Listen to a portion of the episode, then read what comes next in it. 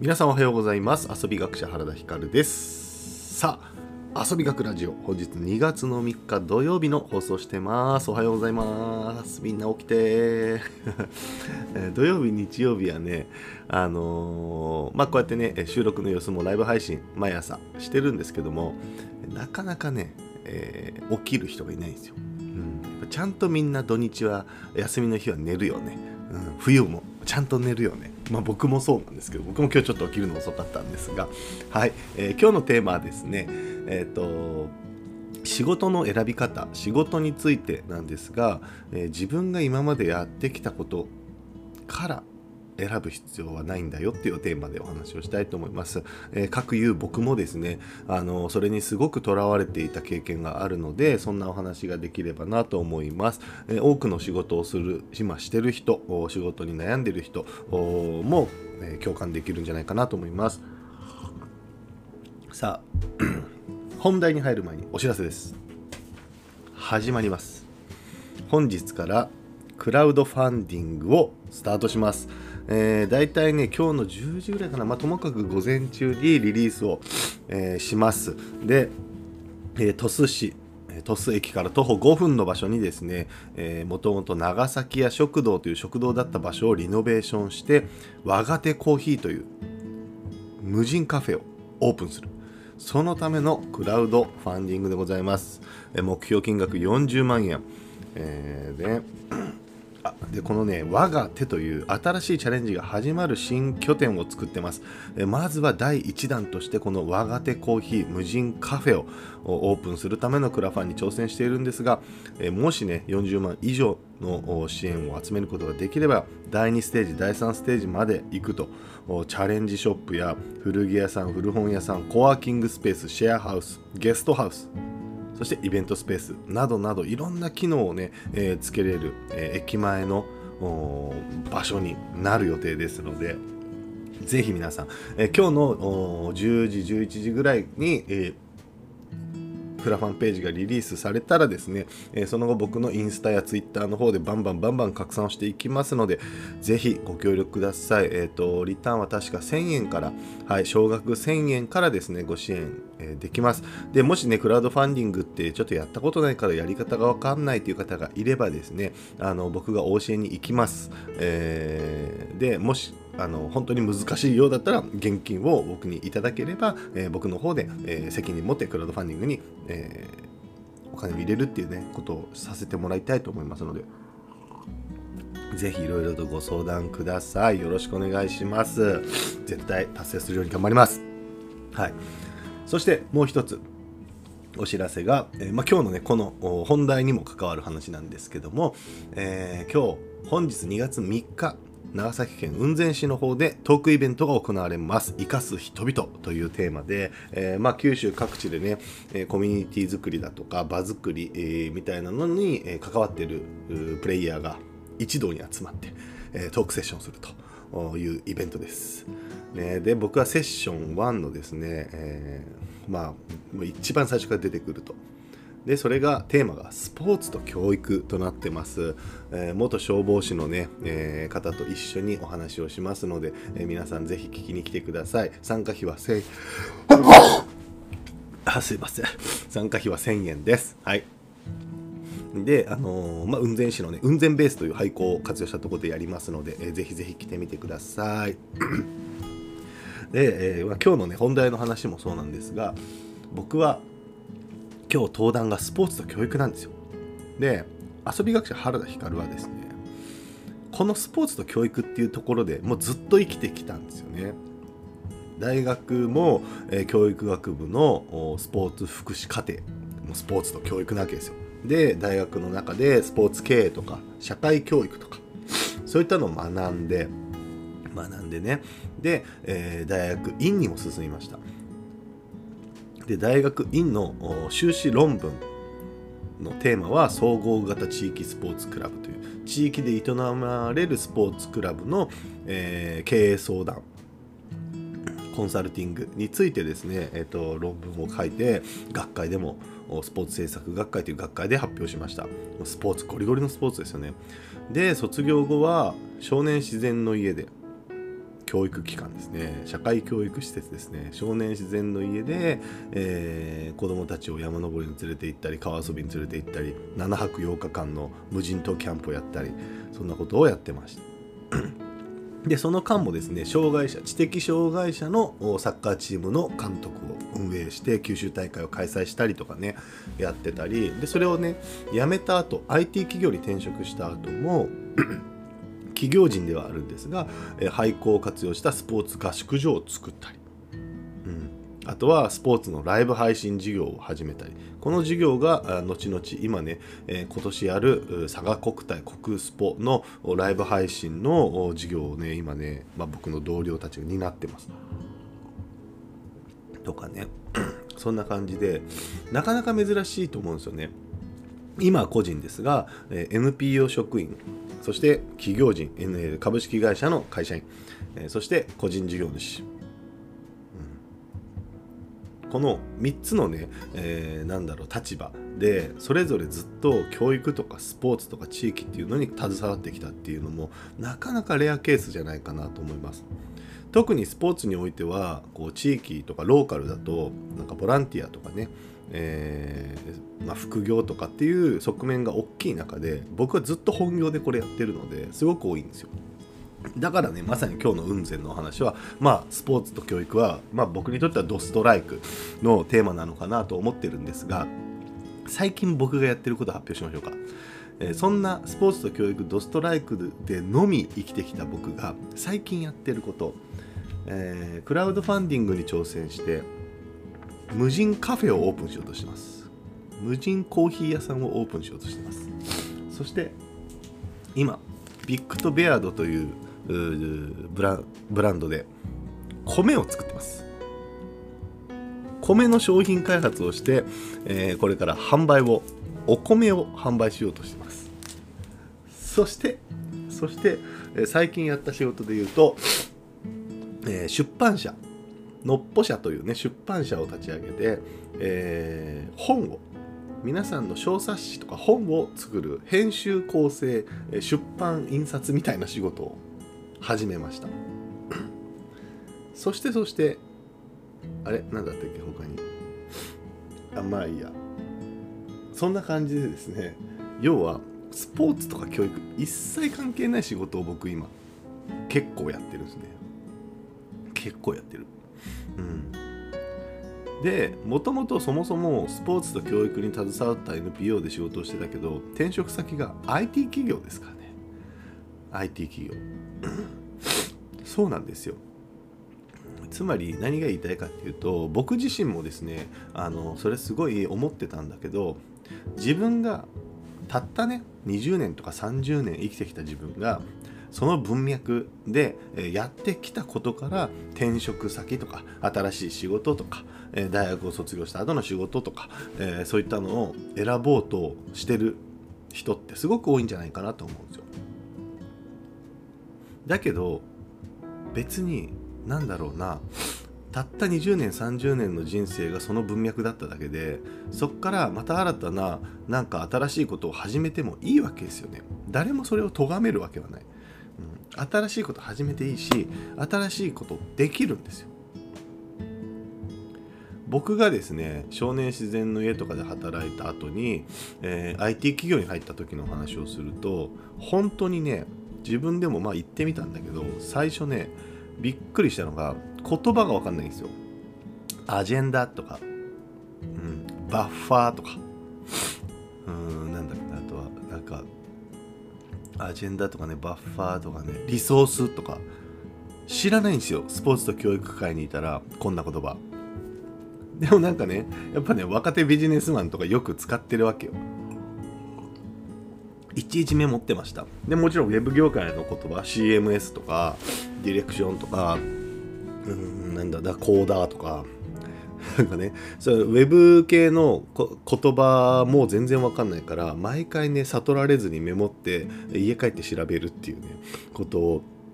ずっとやっててだからそれぐらい苦労はするんだけどだけどやっぱり全然普通に戦えるんですよ。僕 IT 企業にいましたが、えっと、1年目も2年目も、えー、社内評価 A 評価だったんで、うん、全くの素人でね。でもちろん僕は IT 企業の中でも別にウェブ制作を手掛ける部署ではなかったけどなかったけどもちろんお客さんとお話をする時は多少の知識がいったりはするわけですよ。それでもやれる。やれる。逆に新鮮で面白い。ちょっとワクワクしたもん。うん。っていうのがありましたねであのー、個人事業主になった時に個人事業主になった時に僕自身も自分は何をしようかなどんな仕事をしようかなっていうのをずっと考えてたんですよね。えーとまあ、企業人の時からずっと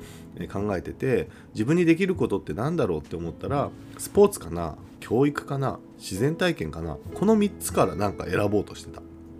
ですよね。うん、でも結局最後は、まあ、この3つなのか分かんないけど全部を集めたみたいな遊び学というね学問遊びにたどり着いたんですよ主題が。で僕は幸い自分の主題が遊びになったから何でもありだぜって思えてそっからいろんなことできるようになったんですけどなったんだけどそれまではねやっぱりサッカー教室やろうかなとかイベントやろうかなとか自分ができることから自分のあのそもそも持ってる引き出しからしかね、えー、ネタを引き出せなかったんですよね。うん、でも今思うとなんかそんなのに全然縛られなくてよかったなって思うんですよ。でだってさ僕がスポーツと教育で生きてきたっていうけど僕高校生の時に運動好きだったしサッカーずっとやってたしスポーツ得意だったからでそれでスポーツってかっこよくねって思ってたから、うん、体育ダサ。スポーツかっこよ。じゃあやっぱスポーツ学科に行きてえなって思ってえー、全国のスポーツって名前が付く学科を全部洗い出してその中で受かりそうだったやつを受けたっていう。だけなんですよ。たったそんだけの理由で僕はその業界に入ってるんですよ。でやっぱりさ今思えばさスポーツ業界と原田光って相性いいのか悪いのか分かんないんだけどいやそれがねこの間大学の友人と話をしてたのがあのスポーツ業界で僕ずっと生きてきたけどスポーツ業界向いてなかった説だよねっていう話をお互いにしてて。いや例えばスポーツ業界とかはもう飲み会大好き。みんなでさ飲もうぜ打ち上げしようぜって言ってすげえ酒飲む、うん、別にお酒は好きだし、えー、いいんだけどだけどなんかみんなでガチャガチャやるの別に得意じゃないんですよ僕。なんかクラブでフォーみたいなのとか得意じゃないんですよ。どっちかっていうとその数人でなんかおしゃべりしながらしっぽり飲むみたいな方が好きだし得意なんですよ。だからそういうのもなんか向いてなかったなと思うしあと先輩にすげえこう先輩を立てるみたいなのもうん、なんか上手じゃないんだよね。なんかそういうねあのお酒継ぎに行くとかも別よくねとか思ってる。思ってた。ずっと思ってた。大学の時とかも別よくねそんな俺がもし先輩だとしてもいちいちめんどくさいわみたいな。とかあったし。うん。なんかねなんだろうな。いやまあねノリがいいっていうのはすごく楽しいんですけどだけど別に僕が向いてたかって言われたらそうでもないなと思ってその業界がね。うん。ってなった時にもともとスポーツと教育の業界にいたんだけどそれはたまたま高校生の時にスポーツイコールかっこええみたいなバカみたいな 発想だったからえそうだったっていうただそれだけなんでなんかただそれだけのものをずっと自分の文脈として引っ張ってこれからの長い人生で僕は今までスポーツと教育しかしたことないからスポーツと教育の中でやることを選ばないととか思うことがうん。なんかもったいないよねすごく。でこれがさ面白いのがさ積み上げれば積み上げるほどそうなるというね。スポーツと教育のバイトやってましたぐらいの人はすぐ別のことやれるんだよ。だからですねなんかこれがすごく面白いのがあの例えば学校の先生とかがよく話をするのが僕は教員しかやったことない。大学卒業してすぐ学校の先生になったから教員しかしたことないから世の中を知らない。だから、えー、もし教員を辞めたとしてじゃあ転職するってなっても何もできないんだよ。できるとしたらうんと学校の、えー、なんか非常勤講師みたいなのの単発でやるか、えー、まあ最悪なんとなくできそうなのは教えるっていうところで言うと塾の講師とか、うん、それぐらいしかできないよ。って言う人すごく多いんですけど そんなことはない。よそんなことはない。だって学校の先生って結構マルチな仕事やってますよ ちっちゃい子供っていうね、えー、言語化能力も低いし表現力も低いし理解度も低いような人たちに対して何かを教えるんだからこの時点で結構、えー、おしゃべりが得意なはずなんですよ。だし、うん、事務作業もそれなりに多いよ。公務員なんで、えー、なんなんこれみたいな事務作業もやってるよ。だし、でそもそも体力もあるはずなんですよね一日中立ちっぱ歩きっぱで、声出しっぱで、ずっと毎日、やってるんで体力もそもそもあるはずだしあとはあのうだつの上がらない上司とか、うん、感覚が古すぎる上司とかそういう人たちもいっぱいいる中で、えー、ずっとねそことセッションをやってるわけだから我慢強さ忍耐力みたいなのも絶対あるはずなんですよ。って考えたら僕は学校の先生をね当たり前にやってた人であれば別にどんな業界行ってもやれる気がする。うん、ただし、えー、圧倒的に足りてないのがその柔軟性。こうじゃないといけないと思い込んでしまっていて、えー、こうでもいいんだよっていうのを感じれないといけないだろうしあともう一個は、えー、その新しいことに飛び込むチャレンジだとか、え、そういったのだよねやっぱり。なんかその辺さえ備わってればその辺は学校の先生をやりながら備わる能力ではないような気がするんでその辺さえ自分の自分自身の力として、えー、別軸で持ってればやれるんじゃないかなと思いますけどね。うん、いやなんかそんな感じでなんか僕自身もね今まで自分がこの世界でこういう業界でこういう仕事をして生きてきたからこれからもその文脈でしか仕事ができないとやっぱり思い込んでしまうのが我々大人なんで、えー、まずはそれをフィルターを外して何でもできるんだと。だって30僕7だからね今、うん、まだあと37年あるからね。こっから仕事する時間。今折り返しぐらいですよ。僕も560代になったらね老害って呼ばれそうだからあの他者に迷惑をかけたくないんで自分だけの店でその空間が好きなお客さんだけにを相手にして仕事したいなと思ってんですよ。だからまさになんか小さめの居酒屋とかがちょうどいいような気がするけどね。うん。いや、それが一番社会に迷惑かけないなと思って。うん。なんかね、嫌じゃん。60代とか70代になってさ、講演会とかに呼ばれて、あの日本人は遊んでないんじゃんみたいなことを僕が言ってた。さ超うざ親じじいじゃん。だから嫌なんですよ。そうはなりたくないなと思ってて、うん、だからそんな感じでさ、えー、僕は全然スポーツと教育で生きてきたけどそうじゃないこともたくさんできるんだなと思うとちょっと楽しくなってくるしうーんもちろんねなんだろうな趣味、新しくできた趣味とかを仕事にすることだってできるだろうし今ねほんと仕事いっぱいあるんだよ。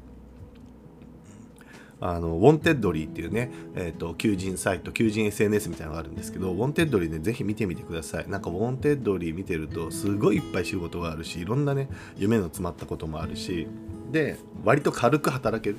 うん、業務委託とか、えーと契約とか。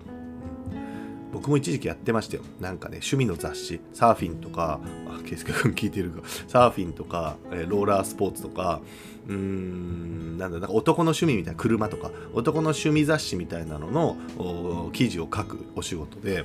えっとそれはね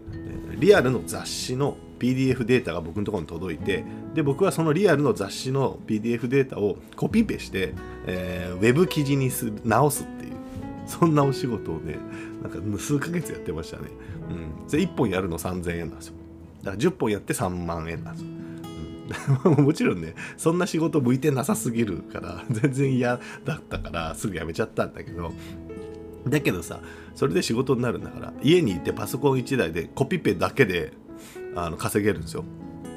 能力はコピペですよ。